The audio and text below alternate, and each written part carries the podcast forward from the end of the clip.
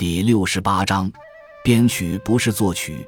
子桑户、孟子反、子秦章是三个隐士的姓名，他们亮相在《庄子·大宗师》篇内，都不合群，也不惹是生非，惹不起，躲得起。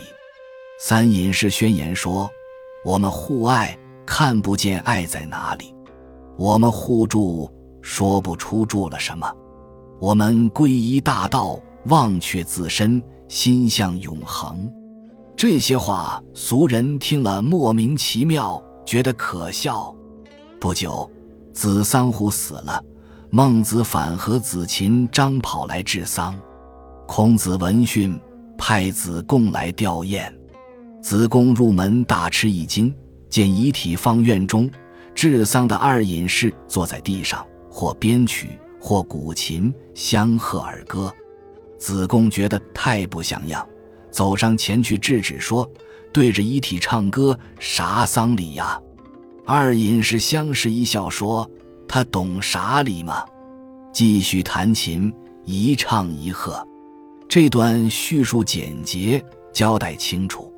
二隐士对坐着临时而歌，一个在编曲，一个在古琴。这还不好懂吗？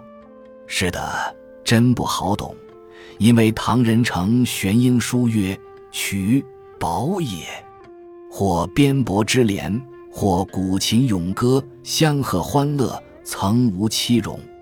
所谓相望以生，方外之至也。”原来编曲不是给歌词作曲，而是边伯之联。宝是啥？就是联。庄子达生说到高门玄宝，程玄英书曰：“高门富贵之家也，玄宝垂帘也。”可知帛就是帘，编曲就是编帛，亦即用尾之联。疑问有此生焉：人死在那里躺着了，不去治丧，坐着编织尾帘做啥？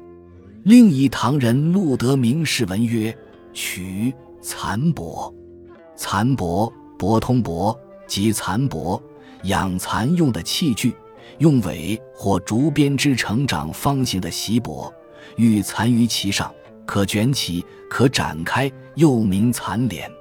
此物我未目睹，但曾执棉三年，见过晒花帘子，亦可卷起，亦可展开，宽一米半，长三米。竹篾编织而成，晒棉花用。蚕帛之形制，或近似之吧。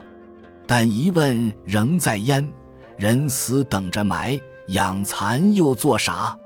玄弥两千年后，清人宣颖解说编曲编次歌曲，旧云之宝，非是。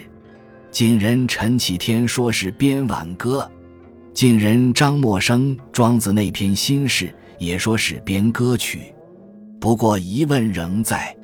细读原文，二隐是一个在弹琴唱歌，另一个在帮腔相和，同时又在编曲。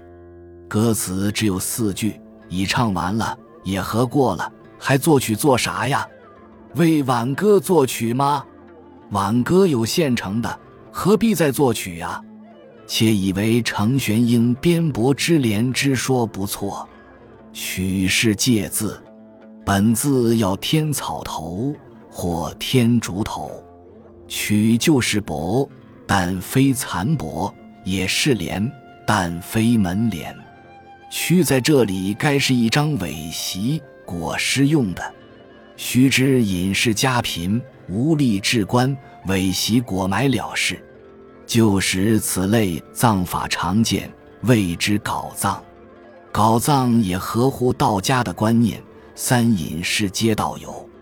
庄周本人主张丧葬从简，遗嘱云：天地作棺椁，日月作双璧，星辰作珠宝，还有万物陪我殉葬。其实就是抛尸野外，喂乌鸦和老鹰。他在笔下总算给子桑户织了一张尾席，用来裹尸，够迁就书中的人物了。本集就到这儿了，感谢您的收听。